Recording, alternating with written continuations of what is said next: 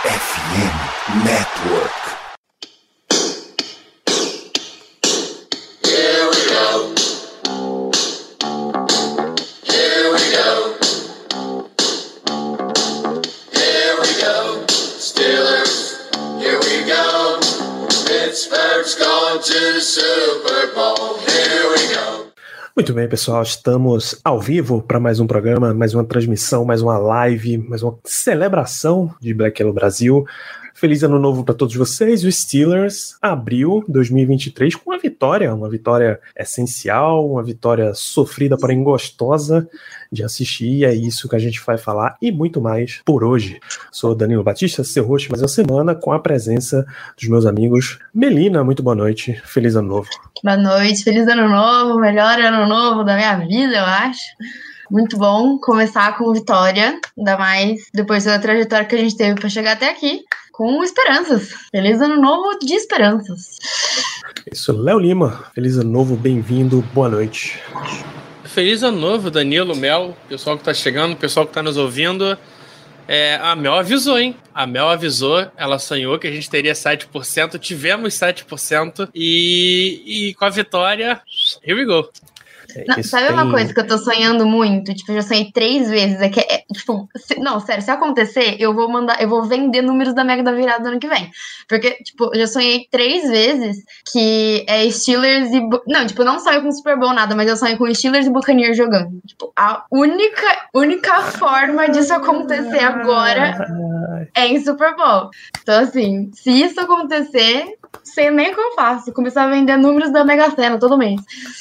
É isso será um momento histórico. Vamos conversar um pouquinho sobre. Um pouquinho, não, um bocado sobre Steelers, já que a gente tem essa leve acumulada de episódios aí. O que é que a gente tem para conversar hoje? Steelers 16, Ravens 13. A gente tem para comentar playoffs, obviamente. Jim Mora está presente novamente nesta live. Número 3, Steelers e Browns, que é o nosso jogo da semana 18, é mais uma final de campeonato na nossa sequência. O que, é que a gente faz antes de começar todos os nossos programas? Dá uma lembrada em vocês, os nossos gloriosos recados. Arroba BlackYellowBR em Twitter, Instagram e Telegram, nossa cobertura de Pittsburgh Steelers. Acompanha as nossas lives, twitch.tv barra. Voltam agora a ser, acontecer depois dos jogos, tá? A gente já encerrou o plantão de ano novo de Black Yellow Brasil.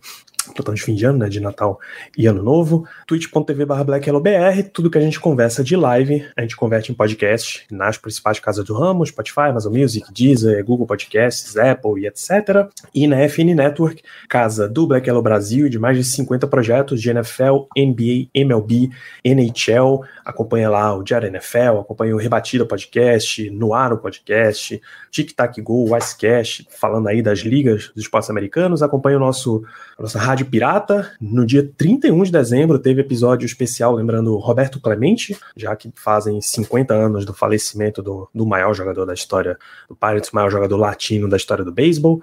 Acompanha o Igloo Cast, falando de Pittsburgh Penguins. O Penguins hoje jogou o Winter Classic, um jogo de hockey no, no meio do Fenway Park, o estádio do Boston Red Sox, que é, cara, tipo um maravilhoso. Mas é pique É interclasse mesmo, porradaria rolando solta. Foi fantástico. Eles montam a, a arena de gelo no meio do campo e fazem um negócio. Já teve jogo no, no estádio do Michigan, do Wolverines, de futebol americano, com público de cento e tantos mil. pô. É um negócio absurdo, absurdo. E aí o Pirates, o Penguins, jogou com o uniforme, lembrando a época que eles se chamavam Pittsburgh Pirates, 1925. Então, tem muita coisa, acompanha lá toda a nossa cobertura de esportes de Pittsburgh. E não esqueçam de compartilhar esse conteúdo para um monte de gente, porque essa corrente de união positiva para os Steelers chegar nos playoffs começa com cada um de nós. Cada pequena camiseta sendo colocada no congelador faz toda a diferença. Você tem aí aquela camisetinha do Dolphins, aquela do Patriots dando sopa, aquele, aquele teu irmão, o pentelho, gosta de vestir a camisa do Tom Brady, do Julian Edelman, do Gronk, porra. Taca no congelador, mande imagens e vamos propagar isso por aí. A gente começa ainda não falando de playoffs, mas falando de um jogo que foi decisivo para a situação atual dos Steelers. A vitória na semana 17, 16 a 13. Melina, eu queria que você desse uma passeada pelo jogo, seu panorama geral da partida. É, é muito. É sempre, eu, eu, pelo menos, acho sempre muito gostoso jogar com os Ravens. Assim, odeio eles. Por mim, eles tancavam todo ano. Mas é muito gostoso jogar com eles porque é um jogo muito físico, é um jogo muito imprevisível, mas é muito respeitoso. Tipo, não é. Eu, eu acho uma rivalidade muito saudável entre Steelers e, Steelers e Ravens. A gente, eles até no começo do, do jogo, eles fizeram uma homenagem ao Franco Harris. Passou lá no telão, no pré-jogo deles. We remember, we honor, alguma coisa assim, Franco Harris. Então, achei muito bom. A defesa, de novo, defesa dominante, que o Mike Tomlin fala desde o começo da temporada, apareceu nas duas últimas semanas, apareceu de novo nesse jogo. É, jogo terrestre, de novo, a gente correu para quase 200 jardas e os Ravens é a terceira melhor defesa contra jogo terrestre na liga. Então, foi muito bom. A gente, de novo, perdeu muita oportunidade. Chegamos na, na red zone e field goal, um field goal perdido.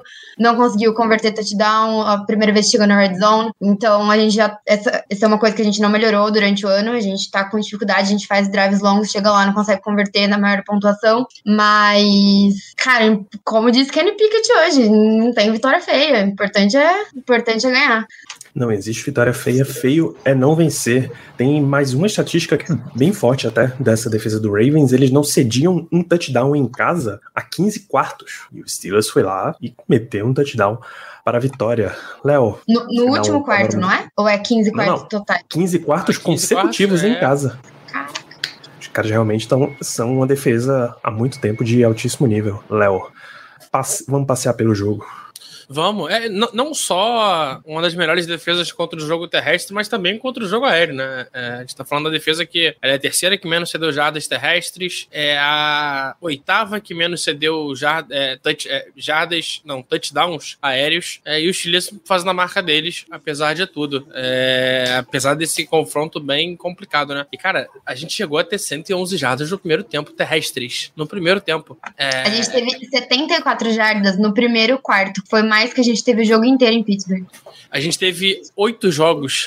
Oito não, tem mais. A gente teve nove jogos com menos de 111 jardas no ano. A gente teve 111 jardas no primeiro tempo terrestres. É, é muito bom ver a evolução desse time. É, o jogo foi complicado, o jogo foi, foi um jogo troncado. A gente já esperava um pouco disso. É, mas que bom que o time conseguiu evoluir é, individualmente, principalmente, né? Então, nosso L jogou muito bem. Kevin Dotson fez um jogaço. É, a gente bate muito nele, mas fez um jogaço. É, o jogo terrestre entrou muito bem. O jogo aéreo, quando precisou, funcionou. É, a gente estava enfrentando não só melhor, uma das melhores defesas da liga, mas também enfrentando o Matt Canada, né? Como sempre. É, que ainda assim, apesar de tudo, ele conseguiu ter trianaut e tudo. É, é, surreal como o Matt Canada consegue ser especialista. não teve trianaut, vamos, vamos ser sinceros, não teve trianaut, mas teve um first down and out. É, então, não ajuda muito. É, defesa muito bem, defesa muito firme. E, cara, a evolução desse time desde a da bye week é impressionante. A gente tá 6-2 desde a bye week. A gente terminou a bye, chegou na bye week 2-6. É, que evolução, cara. Que evolução e como é bom ver esse time jogar com cara de Chiles. É, o time não tá jogando, não tá metendo muito ponto, mas, cara, tá ganhando o jogo. O que a gente falou, Mel, Mel trouxe aqui, é isso. No, no, feio é perder. É isso. para mim, e aí a gente já começa até a migrar para destaques individuais o ponto positivo, o ponto gigante desse jogo se chama Kenny Pickett. Por, embora o Steelers tenha tido um, bel, um senhor desempenho corrido terrestre, é, as palavras do nosso, nosso amigo Alex Kozora que define são performances assim que te colocam na posição que você está hoje a virada de chave que o Steelers deu, que o Steelers fez Kenny Pickett da antes da bye para depois da bye, é absurda. Dá total impressão de que o time não trabalhava com ele de jeito nenhum na pré-temporada. Era todo no Trubisky, deixava ele fazendo, brincando no cantinho.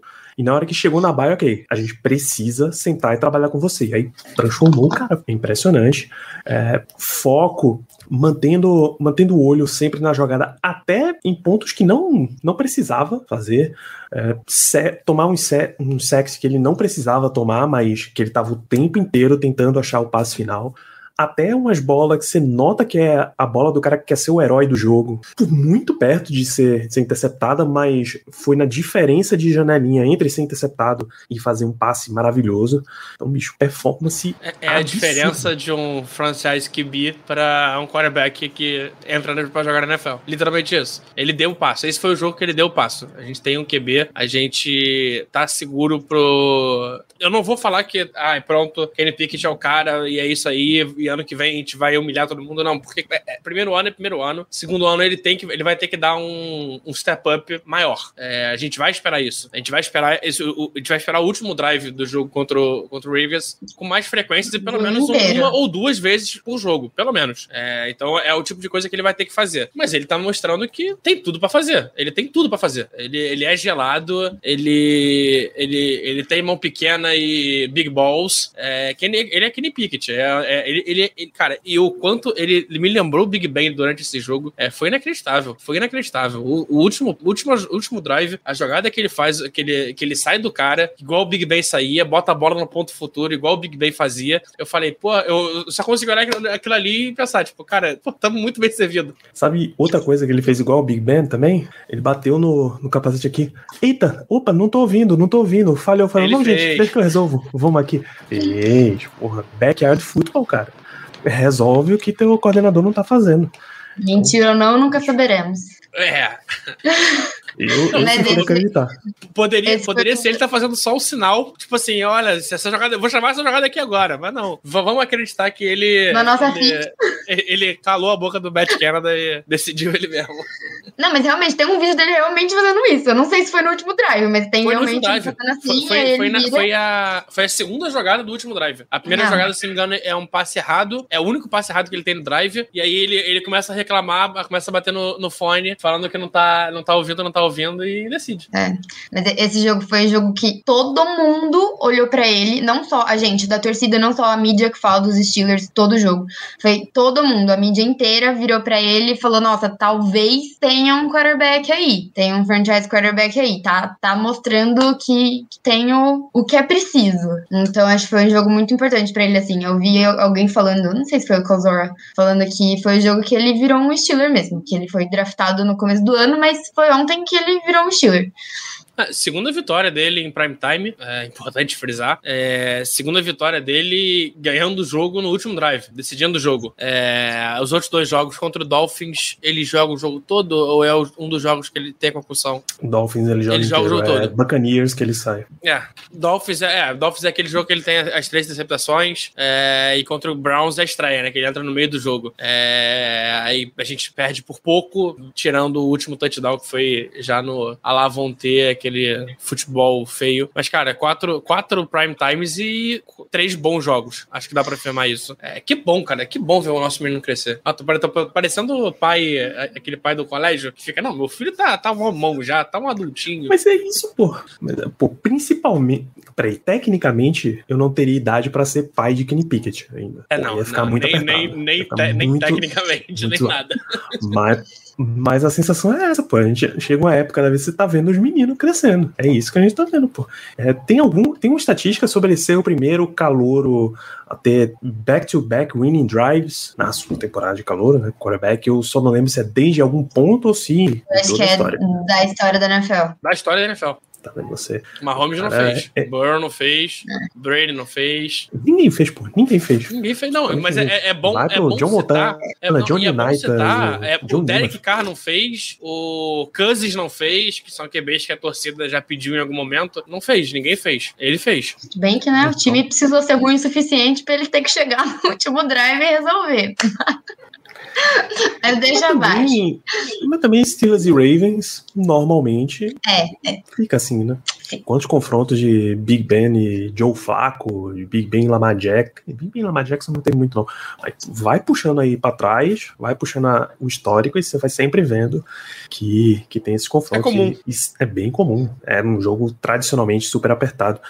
É, eu lembro de um, de um analista dizendo que é tão raro você ver isso e Steelers e Ravens aparentemente já fizeram, que é sair de um franchise quarterback para outro, desde Peyton Manning e Andrew Luck. Ah, não é em toda a história da NFL, porque aí tem mais, mais um bocadinho.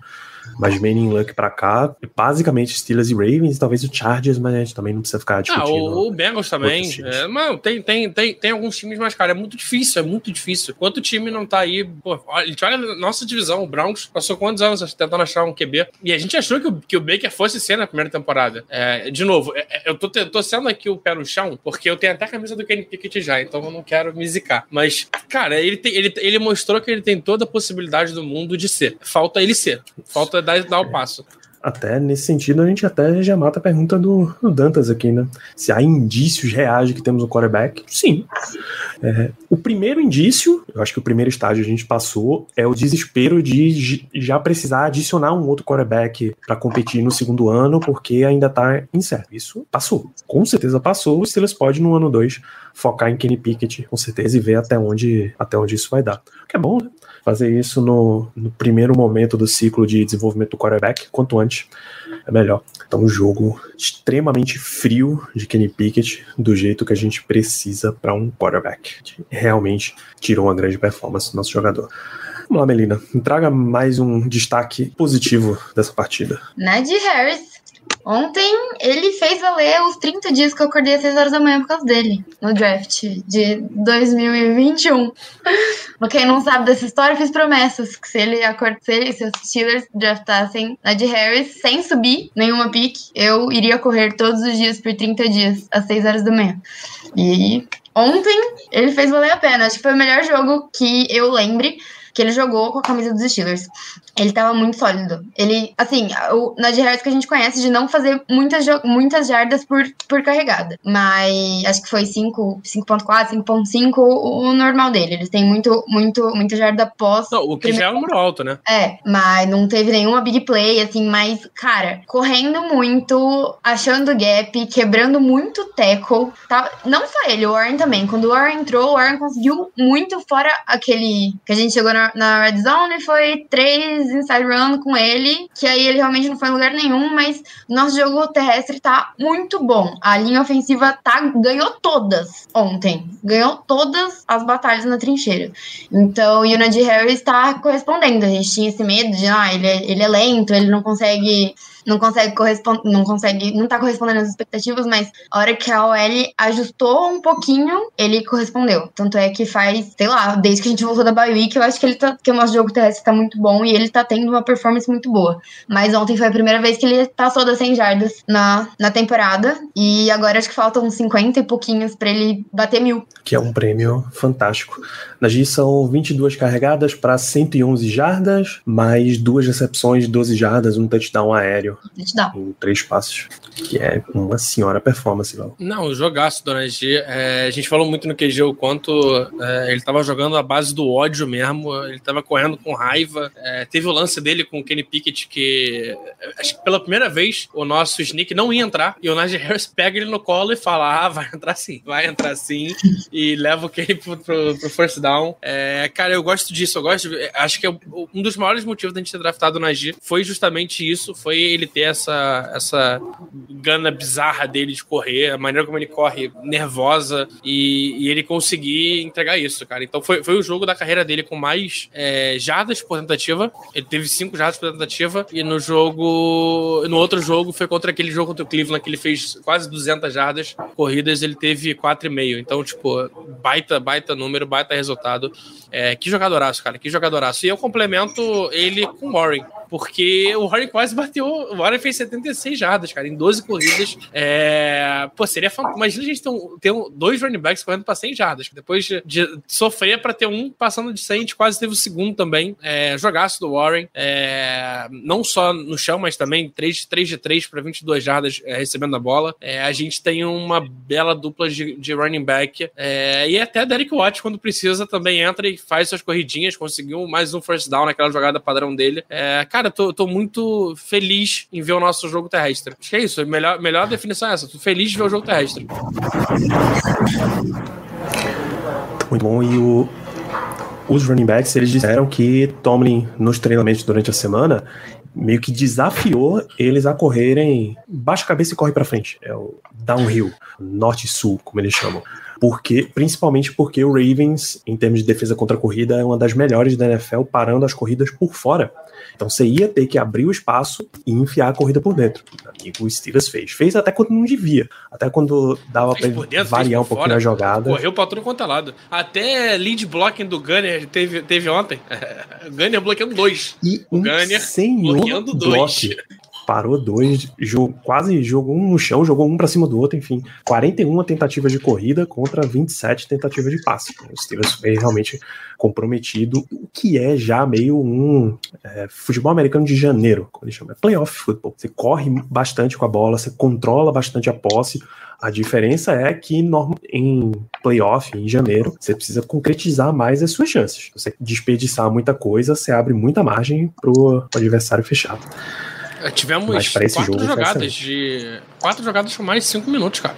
Era o que a gente mais reclamava no início do ano, que a gente, nossas jogadas demoravam ah, um minuto e dois. É, e, cara, tu ter quatro jogadas de cinco minutos é, é, é mostra a evolução do time. Quatro, quatro jogadas? É, isso mesmo, quatro jogadas. É, mostra a evolução do time, cara. Eu fico, é, é bom ver o time evoluindo do tipo, o time realmente tá crescendo, é, o time realmente tá, tá, tá tendo as oportunidades e tá começando a criar. O ataque não fica, não é só ele entra ali pra defesa descansar um pouquinho, não. O ataque agora é um ataque, né? O ataque também trabalha.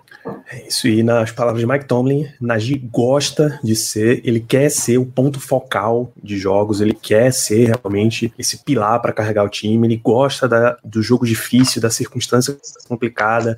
É bom ter esses jovens jogadores que querem ir na direção disso, querem o desafio e não fugir da dificuldade. E vários dos jovens dos Steelers têm isso. Foi mais uma rodada em que a gente viu de novo o, a, o núcleo jovem aparecendo, né? Kenny Pickett, Najee Harris, Jenny Warren, Pat Frymouth, George Pickens com mais recepções animais. É absurdo. ele é nojento, faz. né? Ele é nojento. Ele faz a recepção, ele Não, cai e ele, de pé e ele falando pra torcida baixar a bola depois do touchdown. Comemorou igual, ele é igual demais. Ele é demais. Como é, é o nome daquele moleque do basquete? Não, não, não. LeBron passando por cima do Tyron Lu? Ah, o D'Angelo Russell? O Ice in My Veins? Não, não, não. Dos anos 90. Aí você apelou, pô. Um baixinho que usava três do, do filho do... Sabe? Alan Iverson. Não é comigo, não. Iverson. Porra, comemorou igual o Iverson. Aquela, batidinha É, o Iverson chão, passa tipo... por cima do, do Ty Lue. É, é, o, é o Iverson. Não é o LeBron, tô maluco. LeBron é o que manda baixar a bolinha, pô. É. Não, é, cara, é, jogando futebol igual. É, de verdade, esse time parecia um time dos anos 90, de futebol americano. É, jogando com raiva, é, ganhando no momento certo, tendo um tempo certo, correndo pra caramba. É, e eu queria puxar um outro nome. A gente falou muito dos novinhos, parece, vamos falar de um cara que não é novinho, lá, né? Parece, sei lá, Jerome Bettis e Heinz Ward. Sim, é isso, é isso. Não, e tem um cara que não foi novinho, que, que foi destaque. É Steven Sims. se não não fosse Steven Sims, a gente não teria ganho o jogo. É, é, a, a recepção que ele faz, o Pickett acha uma janela porra, minúscula. Meio de três. Passe perfeito, no meio de três, e o Sims pega aquela bola, bola difícil de pegar. O Sims pega a bola e por isso a gente conseguiu ganhar o jogo. É, mas fora isso, cara, ele conseguiu first down, ele é, trabalhou bem, bem, os bloqueios. É, ele teve uma rota errada que ele corre, também, que era uma bola que. É, é, foi na endzone, né? Que ele não voltou para pegar. O... Isso. É. Ele foi embora direto, não voltou. Era um touchdown ali, mas é, cara, bom jogo do Steven Sims. Bom, bom ver um cara que a gente não tinha a menor expectativa é, tendo campo e colaborando, né? Cara, 34 é. jardas. Nosso líder de jardas teve 36 aéreas, foi o Frymouth. É, de ontem, 35. Pickens, 29. E, e é outro ponto, né? O Pickett distribuiu o jogo, literalmente. A gente teve três jogadores com três recepções, três jogadores com duas recepções, a jardagem ali entre 36 e 12. Então ele conseguiu trabalhar bem o campo. É, e só conseguiu isso porque o Sims é, apareceu bastante, porque o Warrior apareceu bastante. É, é, bom saber que a gente tem mais opções além do de só Pickens e ontem, né? E Frymouth. É isso. Ele fez um papel de um wide receiver 3. Tem times que tem três wide receivers estrelados. Talvez o Steelers pudesse dizer isso antes de trocar o Chase Claypool, mas hoje é isso que um wide receiver 3 de um time em ascensão, em remontagem, precisa fazer ele vai ser pouco acionado, mas na hora que ele for acionado, se ele quiser manter o emprego, ele precisa aparecer. E foi isso que Steven Sims fez, com três recepções em quatro passes, 34 jardas, tá bom demais. Não que alguém tenha brilhado em, jarda, em jardas aéreas. Quem tem mais é Pat Frymouth, tem 36. 36 Frymouth, 35 Deontay Johnson, 34 Steven Sims. O problema de Deontay é que são duas recepções em sete passes. Mas aí a gente conversa sobre ele daqui a pouco. Então, base, quase todo o setor ofensivo tem destaque. A gente falou de running backs, a gente falou de quarterback, a gente falou de, de wide receiver, a gente falou de tight end, Pat Frymouth de novo é um homem super seguro. A gente precisa linha ofensiva de novo, porque você não consegue correr do jeito que você correu, você não consegue correr com quem você correu, com o Najee fazendo, jogando bem, com o Jenny Warren jogando bem, se a tua linha ofensiva não tá abrindo espaço. E de novo, é a defesa contra jogo terrestre número 3 da liga. É uma defesa que é uma comissão técnica que é experiente. O, o coordenador defensivo é o primeiro ano dele como coordenador na NFL, mas ele já teve como treinador de posição no próprio Baltimore Ravens, o McDonald. Então eles sabem que você vai enfrentar um quarterback calouro, você vai, principalmente com um time que corre bem, você vai lotar o box, você vai dar toda. desafiar o time a passar contra você. E o Steelers fez os dois. Ele correu muito bem, ele abriu o espaço, enfiou a corrida para dentro e ele conseguiu passar também. Então o ataque dos Steelers funcionou de todos os jeitos. O John Harbaugh ficou, deu entrevista após jogo até decepcionado de que a gente às vezes sabia o que é que eles iam fazer e mesmo assim não conseguia parar. Foi um caso terrível. É, jogar sem o Calais Campbell na DL, por exemplo, é chato para eles. Mas o Steelers não pode escolher quem vai estar tá jogando do outro lado. Eu só posso dizer uma coisa, Danilo. É que pena. Que pena. Daniel Alves, que pena. Que pena. É, não, Só cara, é, a OL foi tão boa que o nosso segundo melhor jogador em nota pela PFF foi Kevin Dotson. O criticado é, Kevin Dotson. O criticado Kevin Dotson. E o pior jogador da nossa DL hoje, no jogo de ontem, no caso, foi o Chucks que era o mais elogiado, foi o mais criticado. É, foi mais criticado, não. O mais elogiado foi o pior, o mais criticado foi o melhor. É... Cara, que bom. Significa que o Kevin Dotson ele tem alguma coisa. É, resta querer, né? É óbvio que a gente não vai apostar de novo nele como única opção. É, tem que mudar pro futuro. Mas ele deixa de ser um cara que a gente vai esquecer e passa a ser uma opção. Volta a ser uma opção. É, que bom, que bom, que bom. Vamos pra defesa? Ao contrário da, da segunda opção ali na posição dele de left guard, ele continua sendo uma opção pro Steelers ano que vem. Ele foi, ele foi ativo em algum jogo? Acho que não. Cara, eu não sei se ele foi ativo nesse. É uma. Não, é uma não, não, nesse não. Esse ele não foi. Eu vou confirmar agora. Não foi. Ele eu acho que ele foi ativo, então ele não foi ativo em nenhum jogo. Não foi ativo em nenhum. Eu acho que não. A mediocridade de um time que não aceita uma terceira rodada ser demitida. Mas ok. Deixa a essa altura, deixa lá, a essa altura ele tá na, na fase Zack Banner da carreira. É um, ele deve ser um bom tantan, acreditou. Isso, toca um reco-reco que é uma loucura no vestiário. É, porque, não sei se vocês lembram, Zack Banner, ele foi trazido ainda na era Mike Munchak, bicho. Os cara, ah, esse cara já tá rodando aí pela liga, trouxe o cara, o cara é gigantesco, ele foi, contra, foi trazido pro elenco final como nono OL. O Sirius normalmente levava oito. A gente, caramba, o Sirius manteve o cara e tal, porra, que bom, não sei o quê. Então, dois anos depois, o cara era ídolo cult da torcida. Quando, apare... Quando o, o anúncio no estádio fazia 72 is eligible. Ah! Uma festa no estádio. Então, esse aqui é o, o nosso glorioso Zach Penn. Hoje ele não tem mais vaga. Na hora que ele ia ser titular no Steelers, ele rompeu o ligamento de joelho e perdeu a temporada. Cara, mas ele também, pô, não que azar. Ele teve, ele teve o dobro de snaps de pedido de casamento no ano passado, né? Foram dois snaps contra um pedido de casamento. É, foi quase, foi quase. É isso, vamos pra defesa, Léo. É, cara, eu vou começar com outro cara que a gente só reclama. É. Spillane. Robert Spillane, que jogo de Robert Spillane. Jogou cara. demais. O Paulo Antunes, é, eu vi alguém comentando aqui que o Paulo Antunes estava emocionado Nossa, com ele, o Spillane. Ele tava maluco com o Spillane. Ele falou assim, ele, ainda, ele soltou assim na, na, transmissão que ah, já perguntaram pra ele se ele não se via como titular. E ele falou que não, que ele era mais de special team e tal. E aí ele falou: Não, meu querido, agora você é titular. O Paulo Antunes, se fosse GM da NFL, pagaria caro no Spillane. Mal sabe. Ah, mas, cara, que jogo, que jogo sensacional de Spillane, brincadeiras à parte. É, cara, ele foi muito bem. Ele é, fez uma baita dupla com o outro cara que a gente vai citar, que é o Mark Robinson, que estreia, que estreia como titular. É, a defesa como um todo foi muito diferente, né? A gente usou uns pacotes bem bizarros. A gente chegou a jogar com seis caras na linha e de linebacker, Mark Robinson e Leal. Leal que só não jogou de. de, de acho que só de, free safety. De resto, acho que ele jogou esse ano. É. Mas Spillane foi um baita destaque, jogou muito mesmo, é, foi essencial para a vitória. É, quem diria? Desde aquele jogo contra o Titans que a gente não fala do Spillane como essencial. Eu acho que teve um snap que ele se confundiu e trombou. Tipo, o TJ Watt tava vindo arrastando um cara, ele foi correndo e trombou no TJ Watt sem olhar. Eu acho que foi Spillane, não foi? Eu acho que foi, eu acho que é, foi. mas de resto ele jogou muito bem, sério. Nossa, ele foi muito essencial pro jogo, pro jogo terrestre. Ele e o Mark Robinson também. Pro, pra parar o jogo terrestre, né, no caso.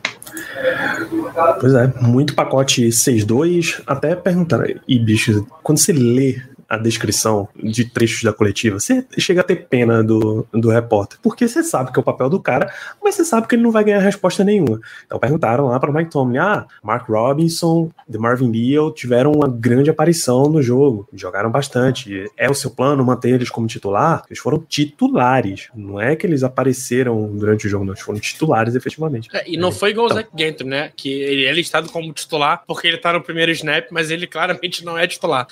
Não, o Spillane ele foi 100% dos snaps, não foi? De novo. De novo, 100%. Spillane, Sutton e Highsmith. 100%. Aí o que ele meteu foi simplesmente um. Então, gente, toda vez que as circunstâncias determinarem que a gente precise usar esses caras, a gente vai usar esses caras, pô.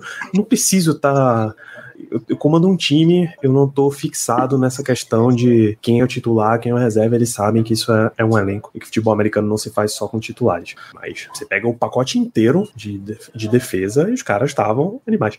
Deu, deu um receio, deu pena até o começo do jogo, que o, o Steelers ainda estava se entendendo como fazer isso, o Ravens estava conseguindo desviar muito os jogadores, botava Dobbins por fora da linha, o próprio Tyler Huntley correndo por fora, e aí você via snap atrás de snap de Larry Ogunjobi, Cam Hayward correndo atrás desses moleques desse tamanho, pô, não dá. Pô, é, é, eram umas cenas feias, cara, de ver. Eram umas cenas que tu olhava e falava, cara, pra que você tá sujeitando a isso? Mas realmente, NFL, não tem o que fazer. É, ano passado a gente viu o Cam Hayward buscar é, running back longe, sei lá, 30 jardas depois da linha de scrimmage. É, esse ano o velho não aguentou, não. O velho sentiu. Bastante. Então, tirando esse começo aí, e se você olhar em termos de estatística, por exemplo, J.K. Dobbins teve 93 jardas corridas, que é um bocado. Tyler Huntley ainda teve 24, mas é porque foram sete tentativas de corrida. Ele distribuiu bem, mas é, Mark Andrews teve 100 jardas recebidas, é, nove recepções para 100 em nove passes. Então o Steelers teve um probleminha com o Tyrande. Só que no final das contas, o time acumulou ali e o começo do jogo e o final do jogo a defesa resolveu. O Steelers não deixou o Ravens abrir muito no placar, porque sabe que é um time que marca pouco ponto e no final da história ele conseguiu, a defesa conseguiu a vitória. Você tem mais de, de defesa, Melina? Não, esses. Ah, eu tenho o TJ Watt, que, cara, baleado, o cara impactou absurdamente no jogo. É, foram quatro pressões é, na partida, é, dois tackle for loss, é, cobriu é, no jogo aéreo, ele fez tudo. E, cara, ele fez da vida do Huntley um inferno. O Huntley não, o Huntley não conseguia deixar um pouquinho que o TJ Watt estava ali na carcaça dele, cheirando ele, pelo menos. Teve, é, teve lance que ele foi derrubado, levantou e quase pegou o Huntley. Não é o TJ Watt ainda, mas hoje esse jogo mostrou, mostrou bons flashes de, de que ele tá ali ainda. É, talvez precise de um descanso, talvez precise de, de um momento dele. Se eu não tô enganada, ele tem sec em todos os jogos contra os Ravens que ele jogou na carreira. O que seria uma estatística maravilhosa. Eu acho que comentaram isso na transmissão da ESPN Brasil ontem. Essa coisa muito forte.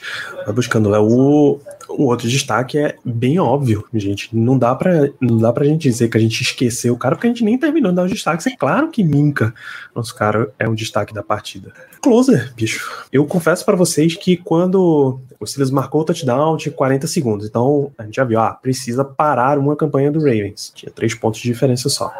É, e Justin Tucker, normalmente, é três pontos garantidos pro Ravens, ainda mais em casa. Então, todos os snaps, eu fixei assim, bicho, TJ Watt vai fechar esse jogo. TJ Watt é o nosso closer. É a definição que Ricardo deu lá atrás, lá no começo da temporada, é isso. Ele sempre vai fechar os jogos. Mas, não, Minka Fitzpatrick. O, o TJ não tem, não tem sec em todos os jogos, mas ele tem 12 jogos, 12 secs. Ah, tá. Acho que foi essa informação. Eu que interpretei pro melhor. É, cara, mas se o TJ Watt não tava, tem quem tava, né? E o TJ Watt participou da do lance. O TJ Watt gera pressão que o Huntley sai e, cara, um QB desesperado com pouco tempo e um TJ Watt correndo atrás dele, é, vai ter que passar a bola.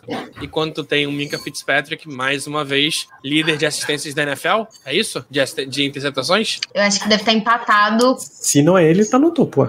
Eu acho que ele tá empatado. Ele tinha cinco na, que a gente olhou na. Empatado Isso. em primeiro lugar. É, a gente tinha... da NFL. É. Os Steelers são os maiores, mas o Minka acho que tá.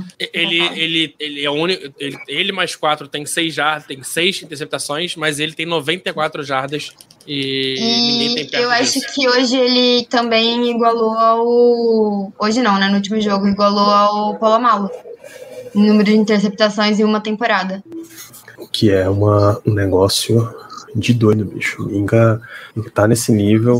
Alguma coisa assim, é... pelo menos duas temporadas seguidas com seis interceptações, alguma coisa assim. Que os dois estão juntos. Não sei se é igual o mesmo número exatamente. É, esse foi o recorde da carreira dele. É, seis. É, cara, mas que bom, cara. Que bom. É sério, é muito bom ver, ver jogadores fazendo o que a gente espera deles. O Minka, Minka fez, teve um jogo muito complicado ontem. Ele sofreu muito contra o Mark Andrews. É, mas na hora que precisou, ele tava lá, né? Só confirmando, é Minka, CJ Garner Johnson do Eagles, Justin Simmons, Denver Broncos e Tariq Woolen do Seattle Seahawks. Todos têm seis interceptações, cada um. Perfeito, ah, o, Minka tá, o Minka tá uma interceptação de igualar o, o Polamalo. O Polamalo teve duas temporadas com sete, o Minka tá com seis, falta uma. Ele vai ter. O alvo é bom, rapaz. Opa. É, então, fechar, fechar um jogo. Ter uma interceptação já é incrível. Fechar mais um jogo, do jeito que ele fechou, a gente tem que lembrar aquele do Bengals. Foi do Bengals que ele interceptou e fechou? Não, foi o último jogo contra, contra o Raiders. Do Raiders. Não back foi que ele ameaçou. É back to back. Não. Peraí, qual foi o jogo foi que ele fez a interceptação, ameaçou com. É, foi o Sutton que fechou o jogo. Mas o Minka teve um que ele Mas ele, ia correr ele foi a segunda interceptação dos Raiders. É, hum, isso. Ah, foi contra Atlanta, talvez. Pode ser. Teve um jogo desses que ele, que ele fez. Ele conseguiu. Ele tem interceptação contra Baltimore, contra Vegas, contra Atlanta, uh, contra o Jets. Foi, foi contra Atlanta. Foi contra Atlanta. Então, é ele faz a interceptação e corre, sai pela lateral antes da endzone, porque. Poderia ter saído, no, poderia no ter feito touchdown, é, mas não Podia, foi família. Matava o jogo mais bonito ainda. É, então a turma do, do Fantasy, a turma das apostas, deu uma. Do over lá, deu uma reclamada, mas aí o problema é todos deles. Então, o Steelers venceu o jogo, lutou e venceu o jogo. Nosso, nosso amigo Kozora deu um destaque para Presley Harvin. Eu vou deixar passar essa daí. A gente fica na, só na conta dele. Vamos para negativos. Primeiro destaque negativo. É, vocês já ouvem e assistem Black Hello Brasil há muito tempo, vocês sabem que a gente não fica falando de arbitragem. Meu princípio de arbitragem é que todas são ruins. Não interessa quem é o árbitro, não interessa qual é o esporte, não interessa qual é a condição, todos são ruins. Uns são ruins porque são caseiros, uns são ruins porque não enxerga, são, enfim, são muito ruins aquela falta de Cam Hayward, que basicamente deu o touchdown pro Ravens, que o Steelers ia forçar uma quarta descida, a unidade de punch já estava entrando em campo e tomou uma falta que deu uma primeira descida automática. O Ravens voltou e imediatamente converteu em touchdown. Assistindo a primeira vez, eu achei que não tinha nada. Que era um, um cara em cima do, do montinho de jogador lá, tentando sair e tal, e uma, o cara tenta sair um pouquinho mais áspero e nada, nada deu. Depois eu vi e a mão dele tá no pescoço do Ronnie Stanley. Eu, opa, isso aqui, mesmo que você esteja tentando sair e tal, é falta. Depois eu voltei pro estágio não é falta, porque o braço, ele tá segurando com o braço direito no pescoço, o braço esquerdo que ele tá tentando tirar, tá sendo puxado, ele tá sendo puxado pela camisa para baixo. Ele então, tá dando o tapinha pra trás pra ver se o cara solta isso, ele, né? pra- isso, para tentar sair. Então, nesse vai é, provocação múltipla, ou você dá falta pros dois e cancela, ou você não dá falta pra ninguém. Aí depois já veio a história de que ele teria batido na arbitragem. O próprio Cam Hayward disse que só pode ter sido falta se eu bati, se eu encostei no árbitro. Aí touched stripes, como ele próprio disse. Toquei nos, nos listrados, que são os juízes. Que também não foi. A Brooke Pryor da ESPN foi apurar e não. Ele não foi por isso, foi porque ele realmente estava em cima. Então, bicho, ficou uma zona. A real é que ficou uma zona e foi uma falta absurdamente decisiva pro jogo. Se não é essa falta, o Ravens ia dar o punch, o Ravens não ia marcar o touchdown. O jogo, eu acho que eles não assumiam a liderança no placar. entendeu? Ia ser field goal. É, esse é field goal. Não, não punch. Não, eles iam, eles iam pro punch. Não, tava lá perto Eles já. tinham saído da zona de field goal, que eu me lembro. Pra mim era punch. Punch não, field goal. E aí ficou, ficou complicadíssimo. É, então a arbitragem nesse ponto decepcionante. A outra que dá pra, dá pra você relacionar, porque também foi problema com muita falta, é de special Era, teams. era, era field goal. Era field goal? na. Tava na, tava na 15 do nosso. Tava na nossa red zone já, né? Linha de 15. Ah, então com certeza, com certeza era o field goal. É, um outro problema que também é relacionado com falta é de special teams. O princípio você até entende. Danny Smith pediu para os Steelers manter a defesa em campo em, quart- em algumas quartas de descida chave, com muito medo do Ravens tentar um fake na partida. Só que um monte de jogadas com sua defesa titular em campo gera um monte de situações em que seus defensores não estão acostumados. Por exemplo, tem um holding de Minka num retorno de punt. Foi numa Tem- quarta pra um, né? Uma quarta para um. Elijah Riley, também, embora esse seja jogador de special team mesmo. Então, um monte de faltinhas. É, uma que o Steelers teve um retorno, retorno maneiro, ia começar. Não, desculpa, foi um touchback. Ele ia começar da linha de 25, mas teve que vol- recuar um monte porque teve falta. Então, essas pequenas coisinhas foram atrapalhando, atrapalhando, atrapalhando. Teve um então, que eu acho que a bola saiu na linha de 40 quase. E aí teve alguma coisa, a gente voltou pra de 25. Ele pega na linha de, de 35 e, e aí foi do, do Minka, que o Minka segura e 10 Ah, jardas. foi do Minka? A gente vai pra linha de 25. Tipo, é, cara. É, a gente fala bastante, já falou bastante de como o nosso Special Teams é aquele, aquele dark hole que ninguém sabe como é que funciona de verdade. É, a gente tem um técnico que tá lá há quanto tempo? 10 anos, talvez? Faço ideia. Quanto tempo tá o velho lá? Tá aí, uma pergunta boa, mas tá lá há muito tempo. Ah, Pra tu ver, o nome dele, a gente chama ele de velho porque o cara é isso, é o velho. É, e fica. A gente fica sem saber, né? Porque, cara, a gente vê tanto, tanto time inovando com os special teams. A gente vê a importância dos special teams, por exemplo, pro, pro Patriots do Bill Belichick, que, cara, é o special teams que faz questão de agir muito. A gente teve aquela. a- a- o retorno que a gente cedeu. Não lembro agora se foi punch ou foi kickoff, o cara retornou até a nossa linha de 40. Da, nossa Essa é a décima sabe? temporada. Ai, décima temporada do cara. Sei lá, eu, eu não sei, eu, eu não, eu não consigo entender o que acontece nesse, nesse meio em que esse cara tá lá eternamente e nunca teve um trabalho ah, espetacular. Danny Smith, né? Danny Smith, nunca teve um trabalho espetacular. O que é mais impressionante, lembra o nosso Dead Bones, é a décima temporada com o mesmo chiclete gigantesco. Pelo amor de Deus, pelo amor de Deus, isso não existe. O que mais, menina? Você tem mais um ponto, algum ponto negativo desse jogo? Tenho mais um. Boswell. No jogo passado, a gente já não tinha citado nenhum destaque negativo. Acho que eu lembro até que alguém falou no chat, falou, o Boswell é um destaque negativo pra mim. Mas a gente tava muito feliz pela circunstância, pelo jogo que o jogo representava. E também tava muito frio, aí a gente deixou passando, mas esse jogo de novo, ele errou um, um field goal. E aí, logo no, primeiro, no field goal que ele errou, soltaram uma estatística no Twitter que foi a, é o segundo pior rating da carreira dele. Acho que perde só pra, pra de 2018, ele tá com 68% de conversion. Ô, Mel, sabe o que aconteceu em 2018? Ah, Ele recebeu um contrato, igual esse ano.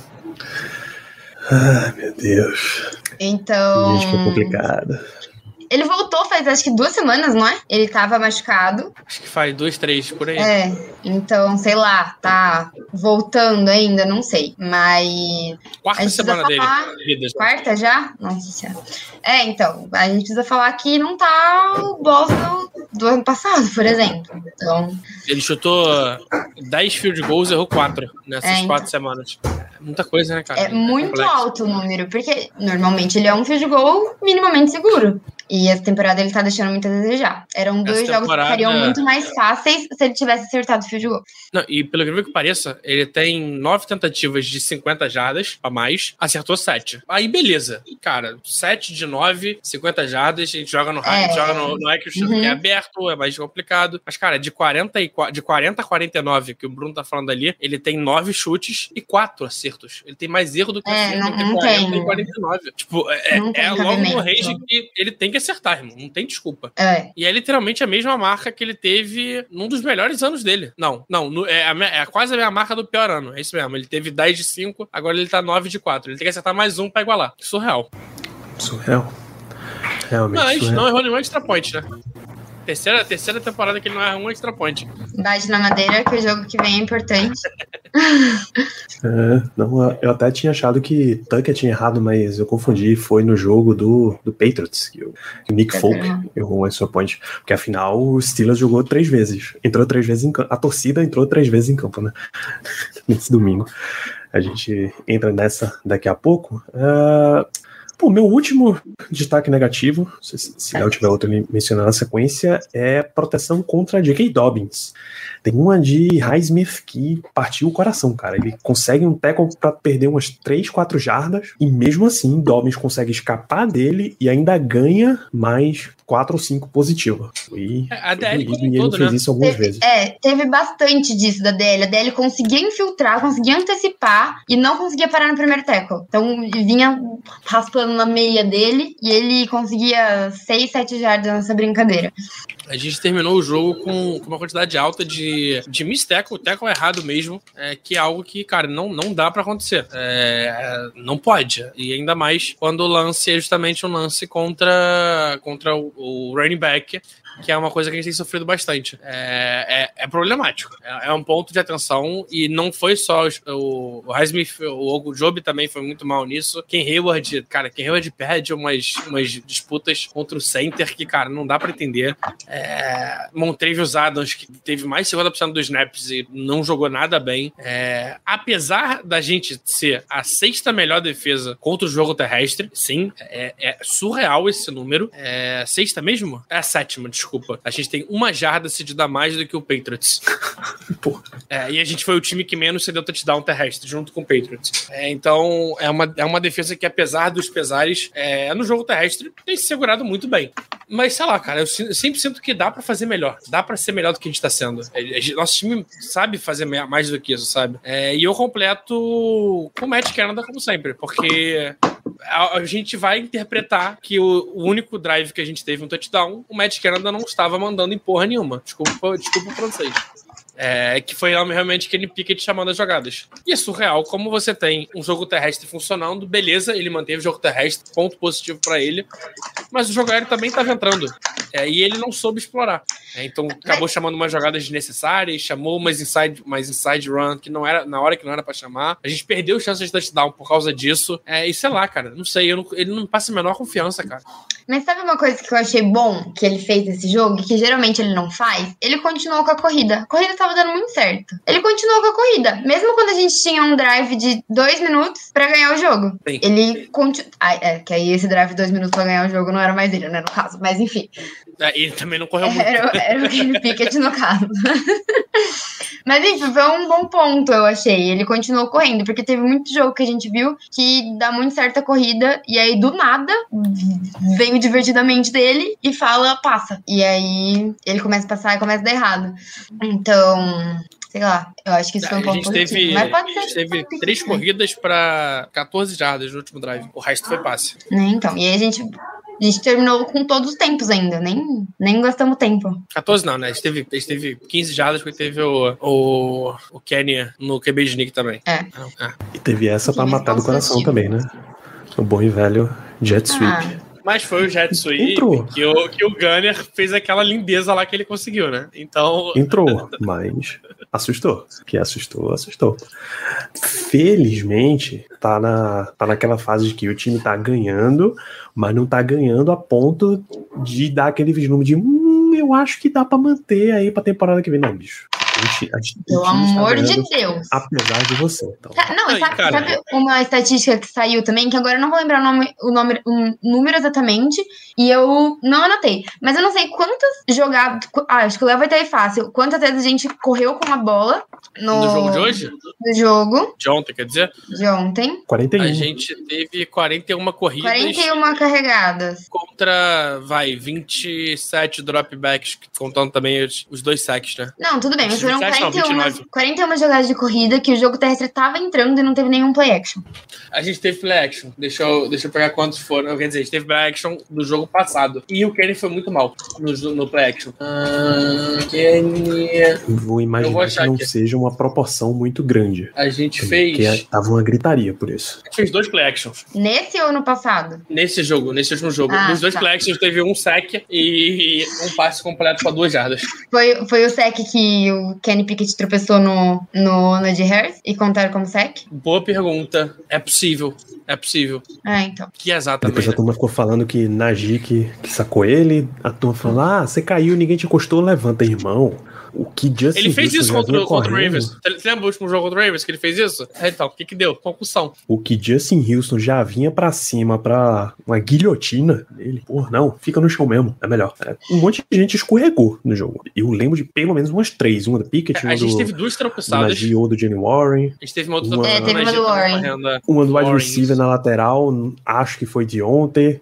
Uma- muita, muita quedinha boba, assim. Nível, nível. Aquele joguinho das seis da tarde brasileirão, que o cara molha o campo imediatamente antes. A bola dá aquela escorregada, ninguém tá preparado aqui. É clima de guerra mesmo. É. Bom, então tiveram dois play actions. Dois play actions. Um foi o sec, o outro foi o quê? E um sec. E um passe completo? de duas Ah. jardas. É isso. É isso. Então, Matt Canada com certeza é um ponto negativo. Então, a gente já vai entrar na questão de playoff, questão do o pra frente. Vamos só fechar com uma, umas perguntas que a gente já tem, umas que eu tenho certeza que vocês vão mandar por aí. É, Alan Chagas perguntou sobre aquela discussão do Minka com Hayward. Foi exatamente logo após a falta. Minka não curtiu a situação, achou que foi uma falta burra, e aí eles ficaram discutindo ali. Cam Hayward falou sobre isso e disse, cara, isso é perfeitamente normal de jogo. São duas pessoas que estavam querendo muito ganhar a partida. Ele não gostou da situação. Eu converse- conversei, mas eu também estava com a cabeça quente. A gente acabou meio gritando ali e resolvido. Zero problemas, zero repercussões. Não é. Isso não vai ser um problema por aí.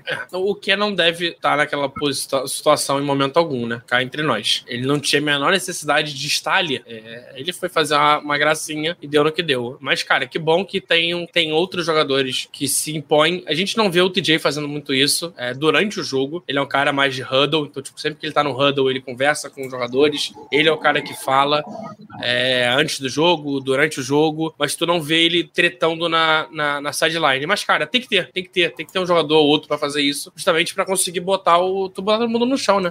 Então, às vezes, com quem tem que gritar, às vezes com quem Pickett vai ter que gritar também. É, com Pickens tem que fazer, é, justamente pra conseguir botar o cara no chão e, e manter no jogo. Faz parte. Isso. É um ponto. Se a gente tem ponto positivo e negativo, a gente tem um ponto nulo na partida. O senhor Devin Bush.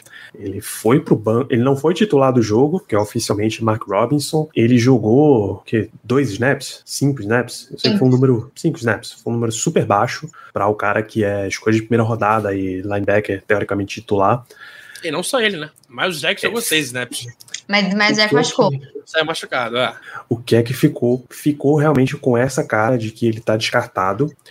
Se você perguntar lá dentro da organização Pittsburgh Steelers, eles vão dizer: não, isso é plano de jogo.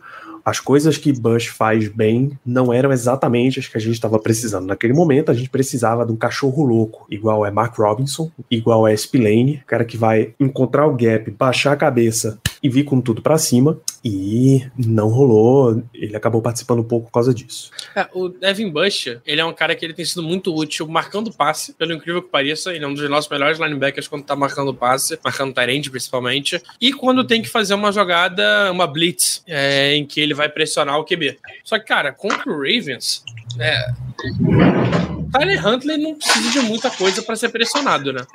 Então não tem por que você botar mais um jogador para fazer essa função. Acho que foi situacional mesmo. É... Não era o jogo para ele estar tá ali.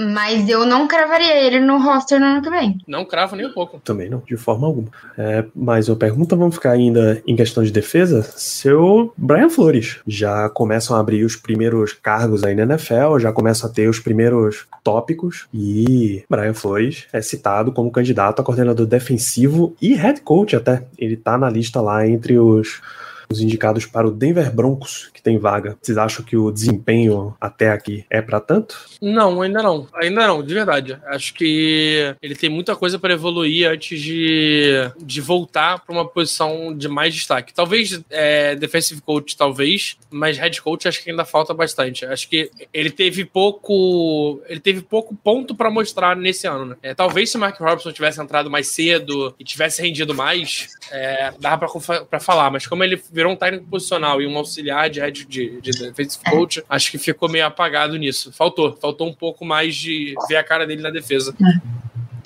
Muito bem, deixa eu mandar meus cumprimentos, meu amigo Cleverton, Casa do Corvo, que mandou a turma da live deles para cá. Muito obrigado pela rede. E aí a turma vem, vem como é Baltimore Ravens e Pittsburgh Steelers, né? Boa noite, aceitam Greg Roman como coordenador ofensivo dos Steelers? Não, pô. Não, eu prefiro o Matt Canada. Primeiro que para responder de uma forma educada, as coisas que Greg Roman faz bem não são as que Kenny Pickett faz bem. O que, é que a gente vai fazer com o Greg Roman aqui? Vai botar Kenny Pickett para correr, cacete? Faz o menor sentido. E segundo, ah, não, e de ruim, de ruim já não vai saber de Canada. Nosso, pô. Pelo amor de Deus. Gente não paga um contrato novo pra um cara novo. Deixa que tá. Até porque o Greg Roman não corre jet sweep. E a gente precisa ter jet sweep no nosso, nosso combo. Como a gente vai viver sem jet sweep? Página 1 de playbook do Steelers é a Jet é, Sweep. Matt Canada Special. Não é nem Jet Sweep, Matt Canada Special. Oh, o Dante é tá perguntando se eles não trocam pelo Matt Canada. Não, trocar não. Só manda. Só, é, vai, só manda, é isso. Não precisa retorno, não. A gente fica sem, a gente fica sem. Pô, sabe, na NBA e na MLB é muito comum ter isso. Troca por cash considerations. Só manda. Ué, uma... 500 mil de, de cap hit tá valendo já. Pô, diferença é demais. Tem um, algum jogador, uma troca lendária, assim, eu não lembro qual foi o esporte, qual foi tal. Ele foi trocado por uma máquina de Xerox. Eu não tô zoando. Os caras estavam precisando de equipamento e mandaram o maluco para outra franquia em troca. Eles receberam um pouquinho de dinheiro em uma máquina de Xerox. Nossa, Foi fazia muito tempo que eu não ouvi a palavra Xerox. Foi o Caio Cover. Foi o Caio Cover. O cover foi All-Star da NBA, tá? Entendeu? Não tô, não estou de sacanagem. É, vamos para ataque. Trocado, só para completar aqui, ele foi trocado pelo Pro 76ers por uma, uma máquina, mas uma bela máquina de Xerox, tá? Tô vendo aqui a foto dela. Rapaz, porra, cheio de função, mano. É o equivalente a uma geladeira duas portas com água na, com água na porta. Mais fria com que abre o Facebook. Que abre o Facebook. Abre até o Facebook hoje em dia de geladeira. Aí sim. Mais perguntas, estamos em ataque. Matt Canada é o principal motivo de Kenny Pickett não produzir tanto, Léo Lima?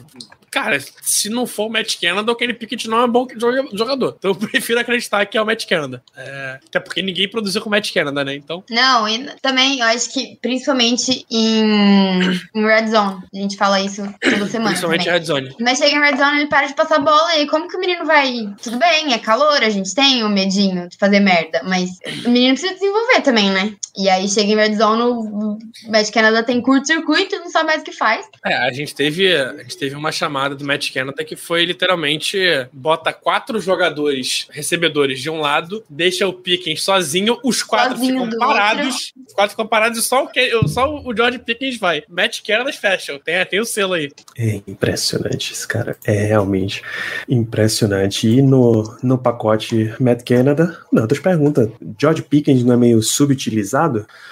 Parece que ele podia ser como o T. Higgins é pro Bengals, por exemplo. Cara, Eu Sim, acho. não. É, eu acho que ele é, mas ele também é calouro. Então, é o pedido dos. Steelers, né? O cara não vai chegar a calor e ser receiver Sim. número um. Então, acho que ele poderia sim ser melhor utilizado, mas não adianta. Mas eu acho que é muito, é muito também como a maneira que o, que o Bengals joga também, né? O Bengals é um time que joga muito mais é, rage, né? É um time que joga mais passando a bola do que correndo com a bola. Até porque tu tem o Joe Burrow, tu tem, é um dos times que tem três baita wide receiver, tu vai passar a bola mais do que o normal. É, acho que isso influencia muito, mas não não acho que também é algo muito absurdo. Acho que teve jogo que ele foi realmente ignorado, mas no geral ele, ele, é, bem, ele é usado na hora certa. Na hora certa ele tá ali e ele faz a jogada. Isso é que é mais importante. É, então tem um monte de fatores, Dantas. Ele até pode ser mais utilizado, mas ele é um wide receiver 2, que ge- geralmente já denota menos utilização. Ele é um calouro. Ele tem um entrosamento com o Pickett. Mas como ele faz tanta coisa absurda, visualmente impressionante, ele chama atenção de marcação também. Então, existe um- uns bons percentuais aí de que ele simplesmente não tá livre o suficiente para receber a bola. De ontem tem uma- umas estatísticas de, de que ele tá livre cacetada de vezes. É porque ele não tá É o, convertendo. que, é o jogador que mais tá livre na NFL. É o jogador que mais tem jardas de distância na NFL. É, que a gente também não sabe. A gente, usa, a gente usa mal ele e ele não tá num ano bom. Ou junta o, o ruim ao péssimo, fica horrível. É, mas eu parei pra olhar aqui agora números. É, o Pickens é o terceiro alvo do time. O segundo alvo é o, é o Frymouth. É, e Como o Pickens tá com números páreos com o Tyler Boyd. É, o Tyler Boyd tem mais jardas, tem mais jardas. Não, nem mais jardas tem. O Pickens tem mais. Tem mais. é, menos recepções, mais jardas. De touchdown tem dois a menos, mas também nada de absurdo, mas porque ele tem touchdown corrido. É, então é isso. Ele é um terceiro recebedor hoje e tá sendo tratado como tal. Bem tratado, inclusive. Isso. Inclusive, já spoiler de off-season, eu já não investiria tão pesado em recebedor assim, já sabendo o que é que a hierarquia que os Steelers têm hoje, mas isso a gente vai discutir tanto, meu Deus. Mas tanto. Aí, Tanto. depende. É, tem tem o Austin também. ainda, né? Tem muita coisa pra Porra, falar. são, em termos de NFL, ele tem 49 recepções, isso é o número 70 no total, mas são Divide por 720. 32, divide por 32, ele é, o, ele é top 5 wide receiver 3, recebedor 3, tipo isso. Ok. 729 jardas, que é o número 42 da liga. Olha aí, Ou seja, tá ali no meio da tabela de recebedor número 2. ele tem 3 jardas a menos que o Frymouth, apesar de receber menos bolas. Menos bom. Mas ele é o jogador que mais corre também rota gol. Rota gol que é aquela rota que tu vai direto pra endzone. E a gente não usa muito esse tipo de rota. Então, tipo, é realmente. mais- A gente usa mais contra o Bisk do que com o Pickett. É, tem, muito, tem muito fator que envolve, mas ele é um jogador que ele tá evoluindo no caminho certo. Ele tá seguindo o pace dele. É, é porque a gente lembra muito do que o Juju fez na temporada dele de calor, né? É, mas também era uma situação completamente diferente. A gente tinha. Tinha Antônio Brown, né? Antônio Brown. E o, Johnson e tinha- fosse o equivalente ao. E o nosso play caller era literalmente Big Ben, porque ele cagava e andava pro, pro Ed Fitner e fazia o que ele que- queria. É, então tem muita coisa que acaba influenciando. Tô indo, Então Danilo. tem, tem, muita, tem muita coisa ainda pra George Pickens. É, Pô, a gente, no nosso próximo bloco, a gente entra em instantes, a gente vai falar de playoff. Qual foi a pergunta do Denis? Eu não sei que não é o momento, mas o draft de 2023, então, então se você entendeu que não é o momento, desculpa, Denis. A gente joga essa pergunta uns dois meses pra frente. É, tinha falo mais Super Bowl, Denis. Porra, fevereiro tá logo ali. Esse ano é Arizona, né? Arizona tá logo ali, pô. Isso. Só joga em Glendale se chegar lá. É, o que, é que a gente tá achando de DeMarvin Leo? Eu acho que o Steelers tá colocando ele pra fazer até mais coisa do que ele sabia que conseguia fazer. O Léo disse mais cedo, ele só não jogou de free safety ainda. O resto, tudo ele já fez. O que é ruim, né? Porque ele não consegue evoluir em nenhuma posição. É legal, ele é valente, ele é polivalente, mas a gente precisava dele evoluindo na DL, que é o lugar dele. Ao mesmo tempo, é, um DL do Steelers precisa fazer muita coisa diferente, né? Ele vai ter. Se a gente tiver um coordenador defensivo que realmente use tudo, os caras, quando eles estiverem no auge, vai ter momento que ele vai ser edge, vai ter momento que ele vai ser nose tackle, vai ter momento que ele vai ser esse defensive end que faz a pressão por dentro, vai ter momento que ele vai ser esse defensive end só para segurar a corrida. Então, eu acho que ele tá fazendo muita coisa, até mais do que inside linebacker. Para DeMarvin Leo é, é meio complicado. Mas deixa de ser versátil, pô. Escolha de terceira rodada, parecer assim, deixa de ser versátil. Pena que machucou no começo. Se não tivesse machucado, podia ter aparecido bem mais até. Aí é o cara É. que ele veio pra substituir futuramente o que Hayward. Vai demorar um pouco ainda, então relaxa, dá tempo a ele. É isso, vai, vai ganhando espaço aí aos pouquinhos. E a, a nossa última pergunta, que a gente tá de branco. Eu escolhi de branco porque é ano novo. Eu solicitei os, os companheiros que assim fizessem porque é ano novo, pô. Feliz ano novo. Aí tá, tá muito quente pra usar outra cor, né? Vamos, vamos ficar de branco. Apesar que eu acho que, assim, no nosso fuso horário não tem sol pra fazer diferença também, porra. Mas. É, não que no Rio de Janeiro precise de sol, né? Mas aqui é um sol pra cada um até de noite. Esse, esse Caralho. é o Brasil. O, o Bruno, o Bruno trouxe o comentário perfeito sobre o Léo. Ele é literalmente o estagiário faz tudo. Ele tá ali pra fazer tudo. É isso. O, o tapa-buraco oficial. É isso. Nosso. Tá, a gente conversou bastante sobre Steelers 16, Baltimore Ravens 13. O Steelers chega à campanha 8 e 8, meus amigos. De 2-6, de 1-3, 2-6 para 8 e 8. Mas São que cinco vitórias em seis jogos? Não, quatro vitórias em Seis cinco Vitórias jogos. em oito Seis jogos. em oito. Seis nos últimos oito. Na primeira metade da temporada foram duas vitórias em oito. Oito, né? Isso. E É, agora a gente, a seis gente tava em oito. 2-6 e agora tá 8-8. E agora seis em oito. Chegou a estar 3-7. Então é isso mesmo. São cinco vitórias nos últimos seis jogos.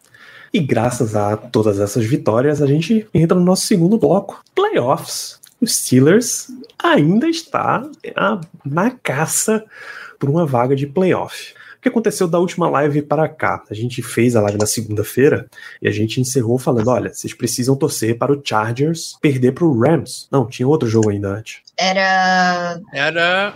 Chargers. Não, é- era do Chargers, era do Chargers. É. Não, era, mas contra- era. Contra. o- é Contra o Rams, não, era contra. Puta, era algum time difícil. de- Tipo, Seattle. Broncos, Contra Falhou o Colts. completamente. Pô. Colts. Colts. Indianapolis Colts. Colts, perfeitamente. Foi 20 a 3. Esse foi horroroso, horroroso, horroroso, bicho. Mas os Assim, Colts abriram o juntar- placar. Então, por um minuto, eles ganharam. Deu pra sonhar. Chegou, chegou a dar a expectativa. E bom, o Chargers venceu o jogo, garantiu sua vaga no Wild Card, tá? Chargers tem uma delas, Ravens ou Bengals tem outra, o Monday Night Football e a semana 18 é que vão decidir, e tem uma vaga em aberto. O Steelers entrou para a rodada com 3% de chan- chance de playoff. E qual era a nossa torcida? Primeiro horário do domingo. O New England Patriots teria que ganhar do Miami Dolphins. Tua Tagovailoa em protocolo de concussão. Teddy Bridgewater entrou. Jogo apertado. O Dolphins querendo levar a partida. Mas aí, Bridgewater lança uma, pick six, lança uma interceptação. Ele é a última linha de defesa contra o Kyle Duggar, safety do Patriots. Ele tenta bloquear, Duggar joga ele para longe, como ele deveria fazer mesmo. Bridgewater cai no chão e fratura no dedo da mão de passe, mão direita. Ô, Danilo, ao invés dele let it be, ele tá de be. Teve jeito. Saiu da partida para não mais voltar. Skylar Thompson entrou no jogo, que é o quarterback 3 undrafted free agent. E não só mais, não mais voltar, mas provavelmente não voltar nem pra próxima semana. É isso. De- deixa guardado que a gente vai falar disso ainda. Então, o New England Patriots, aos trancos e barrancos, com um ataque que, meu Deus do céu, eu juro pra vocês, gente, eu juro pra vocês, o ataque de Matt Canada, agora pós-bye, é mais agradável de assistir do que o do Patriots. Difícil, bicho, difícil. Porque assim, o Steelers corre bem, o Patriots corre bem. Ramondre Stevenson, o, o outro malandro que eu esqueci o nome, Damien Harris. mais tempo deles, Damian Harris, isso. Eles correm bem. Cacete, eles não conseguem passar a bola. Mac Jones não consegue, pô. Não consegue. Não dá. E quando ele consegue fazer a bola, não tem quem receba.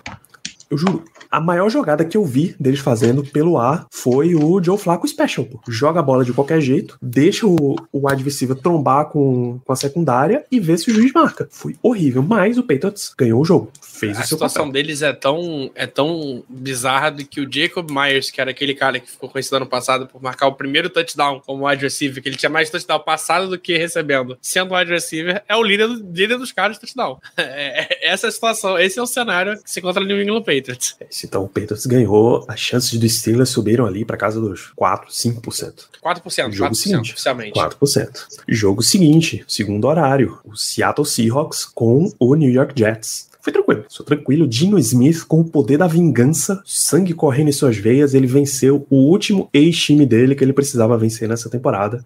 E aí o Seahawks garantiu tranquilo pra gente, a gente já subiu ali para uns 7%. E aí fomos pro jogo contra o Ravens, ganhamos a partida. Agora estamos, de acordo com o mesmo instituto que a gente está consultando toda semana, é o 538, que eles dizem, o Steelers hoje tem 15% de chance de classificação pro playoff. 15, a gente saiu há três semanas de 0.1, 0.7, desculpa. Hoje já são 15, três vitórias e uma combinação demos essa subida. Se, nas estatísticas deles, ajustando para os quarterbacks envolvidos, já são 19%. Isso é caceta.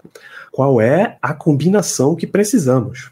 Um, o Steelers precisa vencer o Browns. Isso não tem negociação, tá? De todo jeito. E os três jogos são ao mesmo tempo, que eu vou citar. Domingo, três da tarde, horário de Brasília, Pittsburgh Steelers precisa vencer em casa o Cleveland Browns. Segunda, o New England Patriots vai a Buffalo enfrentar o Bills, tá? Já comece a torcida de vocês em 10, 10 minutos para começar o Monday Night Football, para que o Bills vença o Cincinnati Bengals, para ir mais interessado na semana final. É, provavelmente quem tá ouvindo, quem tá ouvindo isso aqui de terça para frente já sabe o resultado.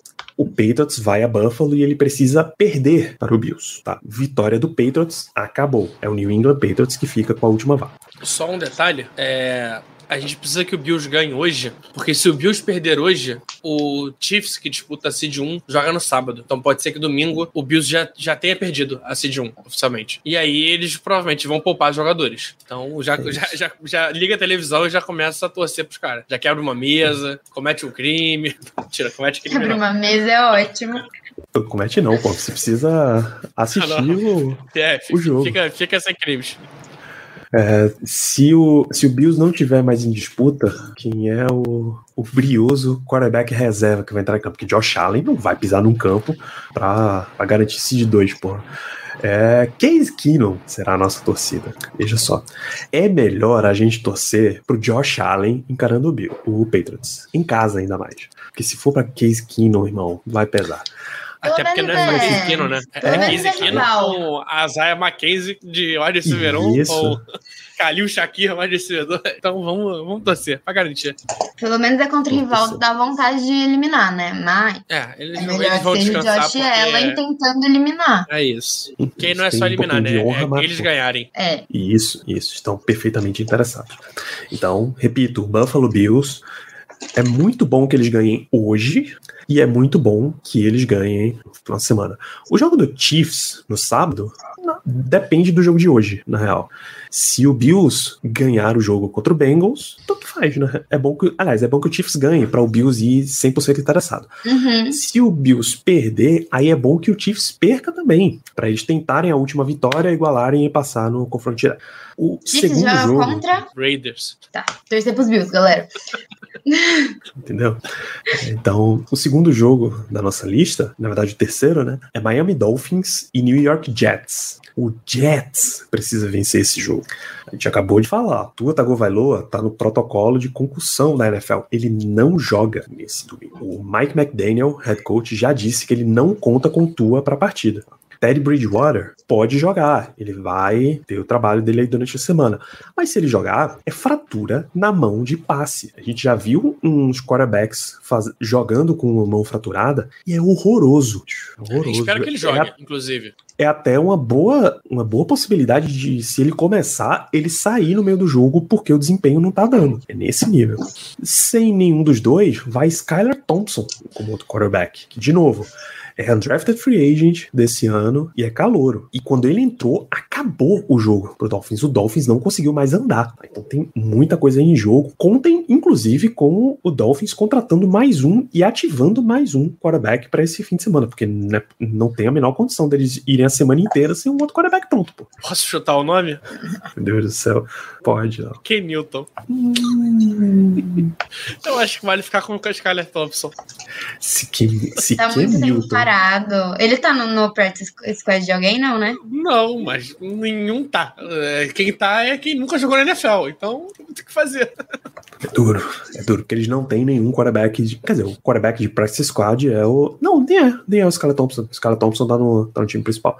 Então, é dureza pro Dolphins. Jogar com É, quarterback 3 outro isso atrapalha um ponto. monte. É, e a defesa dos Jets estava boa, né? Então. Então, sim, mas tem um ponto que eu tenho que trazer aqui. Os Jets, desde a bye week, eles jogaram sete jogos. Eles perderam seis. Os últimos dois jogos deles somados, eles fizeram nove pontos. Somados. É. O QB deles vai ser Mike White. É, Deus tem que Ah, ser não, muito é que quarterback Deus, esse cara Deus não tem que ser muito Steelers. Deus tem que ser muito As Steelers. três opções deles lá, quarterback, o bom é que Miami também não vai ter, né? Então, É isso. pelo menos isso vai equilibrar. E aí vamos contar com a vontade dos Jets de eliminar o rival de divisão também. É, porque o Jets também tá eliminado, além de tudo. É, Mas aí tem um ponto. É, é literalmente aquele jogo que é uma porrada de cara querendo, pelo menos, falar, irmão, deixa eu ter a serviço. chance da NFL. É, most- querendo mostrar serviço. Então vamos torcer pra isso ser o bastante, né? esse eu acho que é o mais difícil de acontecer. Então, quem tiver camiseta do Miami Dolphins, já põe no extra frio, no lugar mais gelado do seu congelador. E, e, Danilo, o Dolphins não tem QB no Practice Squad. Não, não tem. Eu olhei, eu olhei durante o jogo na ontem. Não rola, pô. Então, realmente, se for, é contratar um novo. Ou vai com, com a mão quebrada, ou vai com um undrafted free agent, ou vai com um novo. Sa- O que, é, o que é difícil, cara. Sabe, os anos todos que a gente passou dizendo que, ah, Tom Brady tá todo ano nos playoffs porque tem uma divisão horrorosa. Não os caras não faz nada, não ameaça de jeito nenhum. Veja, o Miami Dolphins em 2022 chegou a estar 8 e 3 na semana 12. 8 e 3. A sequência deles, eles perderam em São Francisco, perderam pro Chargers em Los Angeles, perderam pro Bills em Buffalo, perderam pro Packers em casa. Per... Caceta, cinco jogos, quatro fora também deram uma bela sacaneada. E perderam pro Patriots em New England. Cinco derrotas seguidas. pô. É, É, um então time tá vem de os dois os dois times vêm de cinco é. derrotas seguidas. É, o New empate não é ruim Jets também, tá? na- Se a gente ganhar. Correto. A gente tem que ganhar. A gente. Não, a, A gente, gente é, se, gente, se gente perder, acabou de qualquer jeito. É, verdade. Não, tem- não tem jeito. É, Agora, se a gente empatar e eles empatarem, passa eles. Passa eles. Não, mas a gente não vai empatar, não é possível, pelo amor de Deus. Não, eu nem faço conta com empate, É, gente. nem- Empate nem em NFL isso. não dá, não dá. É, e o New York Mas- Jets, o Dolphins teve 8 e 3 e perdeu 5 seguidas, o New York Jets teve 7 e 4 e perdeu também 5 seguidas. Dureza, dureza. O Steelers tá com chances porque os outros times também Tá todo mundo abraçado na mediocridade, literalmente. Tá todo mundo juntinho nesse rolê aí. E aí o nosso glorioso Pittsburgh Steelers enfrenta o Cleveland Browns, tá? Então, resumindo, vitória dos Steelers, vitória do Jets, vitória do Buffalo Bills. Se as três rolarem, e precisa ser as três, aí empate a gente quer, vamos tratar com essas três vitórias, o Steelers passa. Se um desses resultados não acontecer, não tem mais chance. Final de temporada para os Steelers. Tá, eu tenho dois pontos. O primeiro do Browns ainda. O Browns veio numa sequência vitória-derrota, vitória-derrota. Venceram o último jogo. Quem é supersticioso aí. E é, esse podcast aqui nunca comentou um jogo que não valia nada. Isso é muito orgulho, cara. O Black Yellow Brasil existe desde 2016. A gente acompanhou a temporada 2000. A gente começou pós-draft 2016. Desde então, todos os jogos de temporada regular que a gente comentou, o Steelers tinha chance de classificação. O Steelers foi eliminado em alguns jogos, tá? Mas ele entrou para um jogo eliminado. A última vez que isso aconteceu foi o quê? 2012? 2012. Forma menina. Então, bom, isso, isso é Pittsburgh Steelers. Pô, a gente já. É isso aí, Ted. A gente acompanhou muito jogador que não valia nada. O famoso não vale que o gato enterra. Mas jogo, não. Jogo não. E aí o Steelers vai enfrentar o nosso guerreiro Cleveland Browns. tá? Cleveland estamos Browns. empatados, Danilo. Três anos com, com playoffs, três anos sem playoffs. Olha só, tá Mais- na mais uma, de mas vamos ficar positivo, nosso né? favor. Vamos ficar positivo. Desempatar a nosso favor, pô. Pelo amor de Deus. Qual foi a semana que o, que o quarterback de Cleveland assumiu? Léo, Foi a 12? Não, foi Houston. 12. Foi a 13. 11 ou 12? Foi, foi contra Houston, foi contra Houston, que foi aquele jogo Semana do. 13. 13. Da volta, da volta à cena do crime, né? Isso. É exatamente a partir da entrada dele que o Browns começa essa sequência aí. Eles ganharam de Houston 27 a 14, perderam em Cincinnati 23 a 10, ganharam do Ravens 13 a 3, Deus do céu. perderam pro Saints 17 a 10 e ganharam em Washington do Commanders 24 a 10. Ou seja, ainda não é um ataque super explosivo. Não, pelo contrário. É, esse último jogo foi o único jogo do Nick Chubb com mais de 100 jardas. Ele teve jogo de 99, bateu na 92, bateu na trave. Mas foi o único jogo de 100 jardas do Nick Chubb. Depois que o Dito Cuja assumiu. É, antes disso, ele teve um 7. Porra é realmente um time em reformulação, um time que tá reaprendendo. E, é, cara, eu não vejo motivos pra gente não, não entrar como. Eu não vou dizer favorito, porque é um jogo de divisão, a gente sabe como é que funciona a EFC Norte. Mas, cara, a gente tem tudo pra ganhar esse jogo. Tudo pra ganhar esse jogo. A gente vai jogar em casa.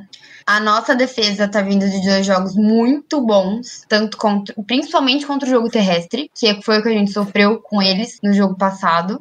O quarterback deles tá voltando, então ainda não tá 100% ajustado ao jogo e ficou, querendo ou não, dois anos eu acho que ele chegou a ficar sem, sem pisar num gramado de futebol americano. Então, então pega. Então, e do assim, outro lado, desde que o desde que esse ataque mudou, eles só marcaram mais de 14 pontos duas vezes. Então, dois touchdowns é obrigação se a gente quiser ganhar esse jogo. É, a, a, defesa cedeu dois cedeu mais de dois touchdowns, né? Mais de 14 pontos duas vezes e foram dois jogos que eles perderam. Então, se a gente marcar em, em tese, se a gente conseguisse 14 pontos pelo menos, as chances de vitória se mostram bem grandes. E é a hora desse ataque também descarrilhar, né? Tá na hora. Tá na hora da gente é. marcar. Quem sabe o Pickett não joga o último jogo da temporada, como ele joga o último drive. Pois é, é mais um time que o principal ponto deles é o jogo corrido, embora o jogo de quarterback tenha em nome melhorado, o desempenho também não, não deu essa melhorada toda. Ah, piorou. Pois é, é, é maluco você pensar que o Jacob Brissett estava jogando melhor você tem um jogo corrido que é muito melhor. Muito melhor. Se você para o jogo corrido de, de Cleveland, você já melhora as suas chances. O Steelers novamente vai enfrentar um adversário em que ele precisa fazer isso. Ele realmente precisa fazer isso. Do lado de defesa, já começou o trash talk, né? O que é super curioso. O Miles Garrett, eu tô falando, ah, essa, é isso que a gente quer fazer, é acabar com as chances dele, irmão. O que você deveria querer fazer era você classificar. Mas, já que você não consegue. Esse cara é um pincher muito grande, que ele só late. É, ele é literalmente a, a, mistura de um pincher com o Hot Valley. Ele tem, Cara, eu, assim, eu sei que ele é. Hot Valley late com o pincher. Eu sei que ele é bom, eu sei que ele bota uma pressão, mas todo jogo dos Steelers ele é maluco fica no bolso da defesa. E todo jogo ele tá falando a mesma merda. Mas. É impressionante, bicho, ah, é impressionante. Quando ele sair do bolso do, do Moore, aí, aí a gente começa a conversar. Mas é isso que, que Miles Garrett fase, tenta passar cara, a impressão. Que fase. E, porra, é um bolso, assim, robusto, grande, é, mas... É um bolso, é eu diria que é um bolso. Um belo bolso, porra, é um bolso duplex. Assim, mas é, é isso, o Steelers precisa... Se o Steelers mantiver esse, esse tipo de jogo que ele tá tendo, tem uma, tem uma chance legal. Quando, quando não quer afirmar que o Steelers é favorito, tecnicamente ele é. Acho que antes de terminar o jogo contra o Ravens, as casas de aposta estavam em menos 2,5, que é só o nível do respeito você porque tá em casa, é, e tá nessa faixa aí ainda de favoritismo para os Steelers. Até porque o Steelers é o time que tá jogando por alguma coisa nesse jogo, né? Os Steelers têm chance de vaga, o Browns não tem, eles foram eliminados há umas duas semanas já. É Pittsburgh Steelers briga pro playoff, Cleveland Browns. Perfeitamente, perfeitamente. Então, nosso nosso panorama é esse ganhar do Browns, torcer pro Jets contra o Dolphins, torcer pro Bills contra o Patriots. Eu tô só calculando aqui pro, pro nosso amigo Ted, pra ver quem é que a gente enfrenta. Os Steelers certamente vai ser seed 7. É. Tudo vai depender do resultado do jogo de hoje, segundo Mais um motivo pra torcer pros Bills, que é muito melhor pegar os Chiefs. É, a gente já pegou o Bills e, e deu no que deu. É. Exatamente. Eu tô aqui na, na ESPN Playoff Machine e não tem jeito, cara. Não tem jeito. Se mesmo se você começar a botar umas vitórias alternativas aí para ver se muda o seed, ninguém sai para pegar a seed 2. Não, não, é impossível. É impossível. É, é. Hoje, a número 1 um tá com buff. 1 um e 2 é Chiefs e Bills. Eles já estão na casa ali das 13 vitórias. O outro, o próximo deles, é Cincinnati, que tá na casa de 11. Então, não tem jeito dele, dele ultrapassar, ganhar duas vitórias em um jogo só. Ele não pode ser o seed 2. Uh, quer ver? deixa, eu tô na, eu tô na Playoff Machine, tá? E tô, por exemplo, dando só derrotas pro vitória pro Bengals e derrotas pro, pro Chiefs, certo? Não muda. O Bengals sobe pra seed 1, mas ele não pega seed 2. O Bengals só pega seed 2 é, pra cima Tem do que ganhar Buffalo. tudo. Não, pra cima do Buffalo. E se o Buffalo perder seed 2, a gente não tá nos playoffs. Então não tem muito. Não, na verdade não. É, existe o mundo. Ih. Literalmente. O mundo é esse. É o Bills pe... o, o, o Bengals pegar a seed 2 e o Bills pegar a seed 3. É a única chance de, de mudar. Que aí os Bills têm que perder as duas. Muda. Não, não, o Bills ganhando, o Bills ganhando é, fica Peraí, atrás. peraí, gente. Eu ach- achei a combinação aqui, ó. Bengals ganha hoje, tá?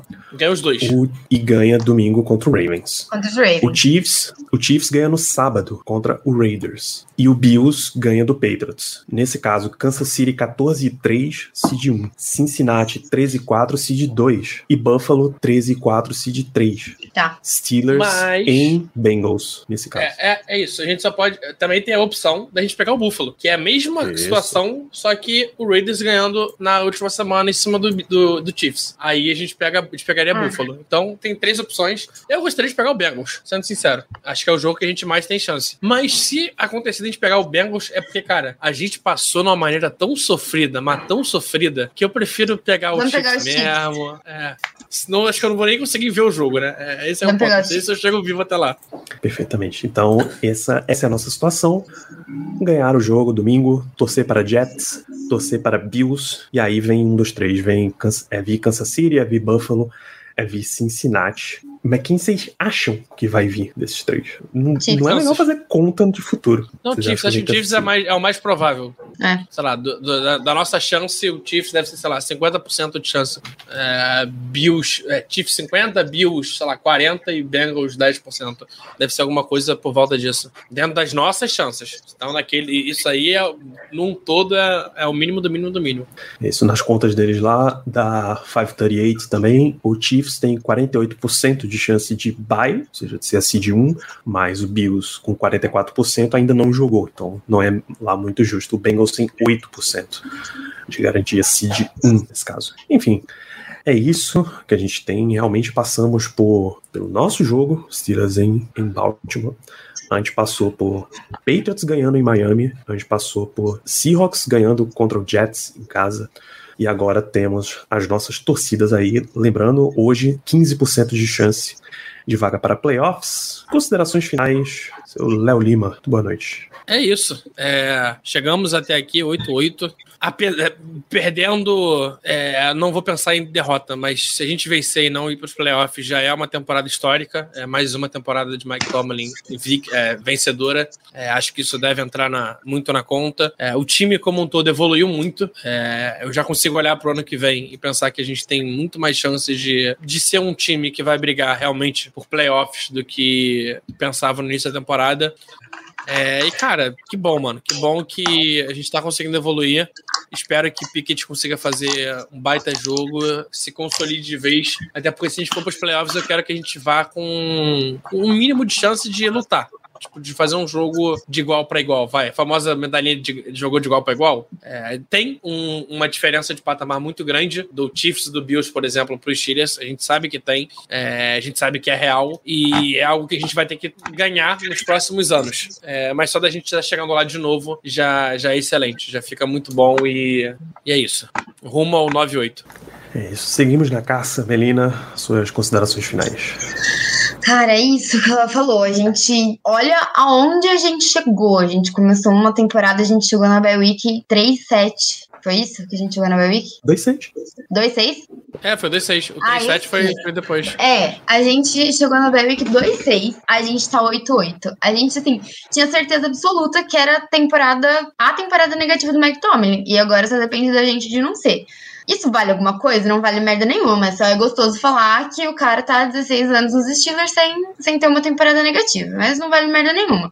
Mas, né, de Harris falou semana passada que, independente de pegar playoffs ou não, eles querem ganhar jogos. E eu acho que essa mentalidade que a gente tem que ter de ganhar mais um e ficar feliz com o tanto que a gente cresceu e evoluiu essa temporada e ficar mais feliz ainda com o tanto que a gente pode evoluir pra temporada que vem. É, a gente tá uma off-season boa de ser contender na temporada que vem. Então, Então, eu já tô muito feliz com a temporada, onde a gente chegou até aqui. E assim, a gente tem que fazer todas as mandingas possível agora pra gente tentar chegar nos playoffs, que é claro que a gente quer ver um jogo a mais do nosso time, ainda mais depois da temporada que a gente teve.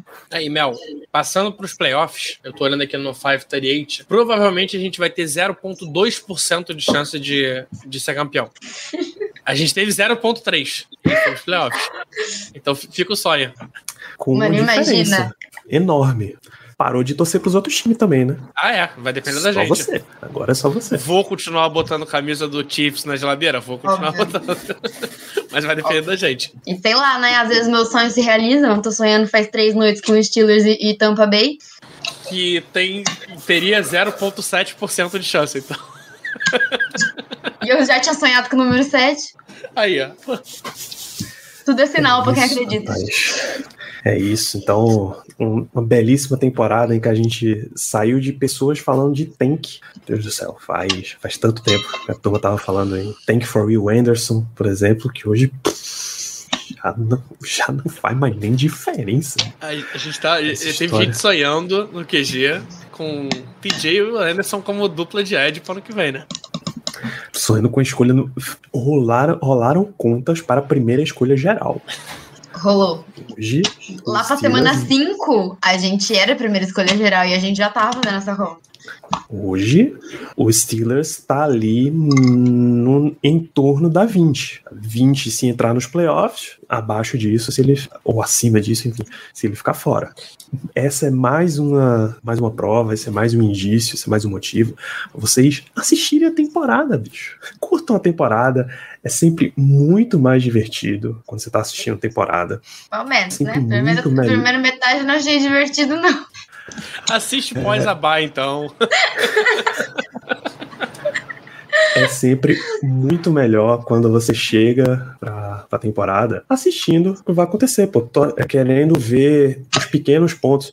A gente brinca que a gente faz muito microanálise quando a gente lida com, com os Steelers. É verdade, a gente vê muito mais as pequenas coisas do que as grandes coisas, mas a gente chegou num ponto aí de faltando três semanas, quatro semanas, que era ganha, continua, perde, encerrou, e ganha mais uma, e ganha mais uma, e ganha mais uma. E agora, se o Silas quiser ser campeão, ele não pode mais perder nenhum jogo. Vai ter que ganhar na semana 18, ele vai ter que ganhar no wildcard, ele vai ter que ganhar no Divisional Round, vai ter que ganhar final de conferência, vai ter que ganhar Super Bowl. Então, no final das contas, é, esqueçam o draft e a free agency e sigam os ensinamentos do nosso maravilhoso Ted Laço.